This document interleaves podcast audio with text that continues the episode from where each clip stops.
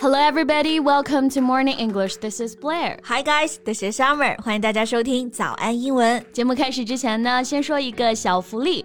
每周三，我们都会给粉丝免费送纸质版的英文原版书、英文原版杂志和早安周边。微信搜索“早安英文”，私信回复“抽奖”两个字，就可以参与我们的抽奖福利啦。这些奖品啊，都是我们为大家精心挑选的，是非常适合学习英语的材料，而且你花钱也很难买到。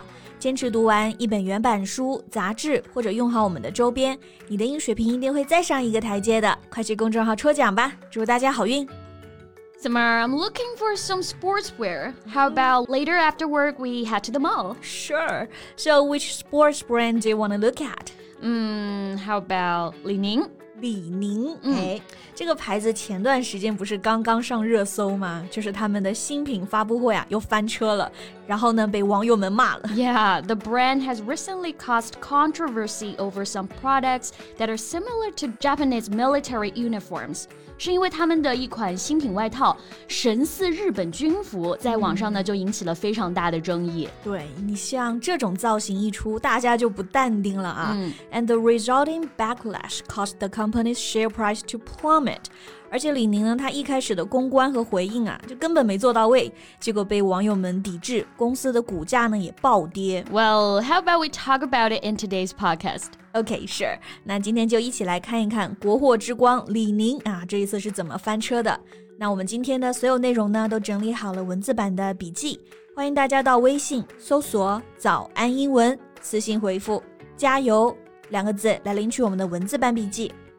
So, at the end of last month, Li Ning held a new product show which incorporated flight elements into its design. 前段时间呢，李宁是办了一个新品发布会，主题是“逐梦行机场大秀”。嗯，那这里有个词啊，是 incorporate，意思就是包含、吸收 ，incorporate flight element into the design，意思就是说把飞行元素包含、融入到了他们的设计里。对，那我们平常想说你的建议已经纳入了计划当中，也可以用到这个词。Many of your suggestions have been incorporated in the plan. Yeah. So actually, I think that sounds cool. So what went wrong? It's about the second segment of the show. 问题出在其中一个系列的服装上。 Several navy green jackets and hoodies resembling Japanese military uniforms appeared to be part of the display. Yeah, the jackets and hoodies are in navy green. 这个 navy green 这种颜色就是那种绿色，军事绿啊。嗯，所以呢是首先这种衣服的颜色让人一看就想到二战时候啊鬼子身上衣服的颜色。Yeah, and the hoodies which draw the most discussion。然后是这个帽子是被喷的最狠的，因为就是这种耳搭子式的样式啊，军绿色加上耳搭子，大众印象就是日本士兵啊，所以就被骂了。Yeah, and they say the inspiration is from ancient Chinese helmet, outdoor protection gear and cotton padded cap。公司自己解释说啊，这种样式灵感呢是来源于中国古代的头盔，就是那种例行盔。对，那这种耳搭子的式样呢，如果要用英语描述的话，就可以用这个词儿 cotton padded cap，就帽子两侧啊有那种棉布的垫子，pad 遮住耳朵的。嗯，但是网友们不买账啊，some of them are pretty angry with that。 Yeah, some people's patriotic feelings are turning, saying that I regard Li Ning as a Chinese brand with patriotic faith, but Li Ning regards me as a Japanese soldier. 嗯，这个网友的评价还是比较激进啊。嗯，他说呢，我一直以为李宁呢是个有爱国信仰的品牌，但是李宁觉得我是个日本士兵。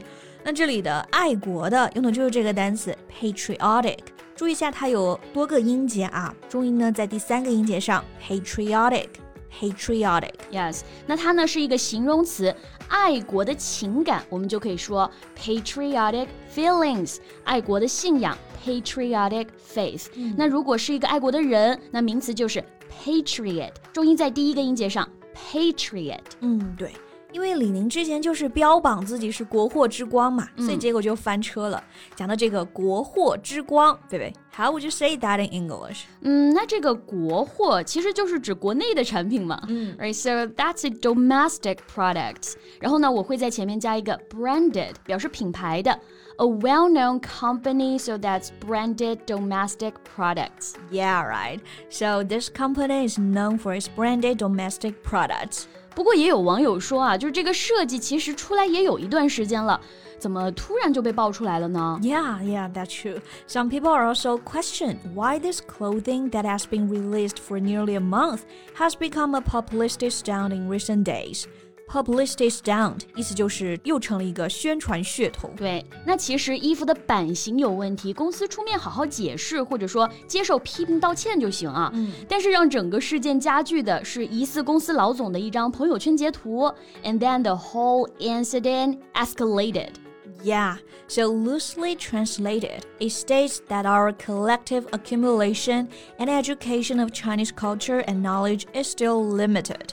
他的意思是说呢，我们国内的消费者对于中国文化的沉淀、教育知识的传承还是少了。At the same time, the message says we should be careful of avoiding misinterpretations in the process of proper consumer education. 他还说啊，我们更应该自省如何在正确引导消费者的过程当中，避免更多的误读。So that sounds like the mockery yeah. of consumers' lack of understanding of Chinese culture. Exactly，听上去就像是在教育消费者文化水平不行啊这一届。对，就这条朋友圈太有那种嘲讽的语气了啊！嘲讽呢就是这个词 mockery，动词呢是 mock，然后 mockery 是个名词，meaning comments or actions that are intended to make somebody seem ridiculous. Right. 我们之前才被张小泉教育过啊，说我们不会用菜刀，现在又被李宁教育说我们没水平、没文化，这公关水平也怪不得消费者生气啊。So that has caused public dissatisfaction. 对。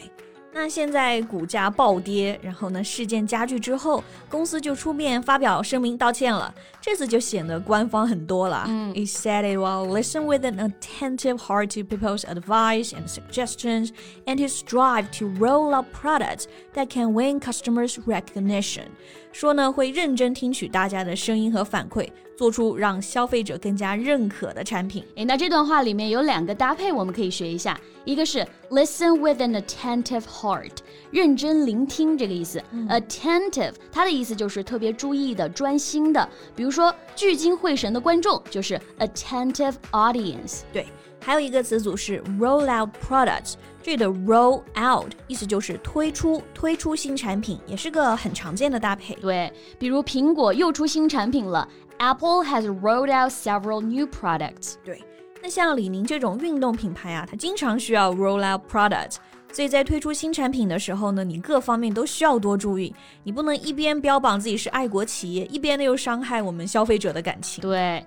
那对于李宁这波操作，大家怎么看呢？觉得市场误会，还是公司态度太傲慢？欢迎在评论区分享你的看法呀！And that's all the time we have for today。嗯， 最后再提醒大家一下，我们今天的所有内容呢，都整理好了文字版的笔记，欢迎大家到微信搜索“早安英文”，私信回复“加油”两个字来领取我们的文字版笔记。So thank you so much for listening. This is Blair. This is Summer. See you next time. Bye.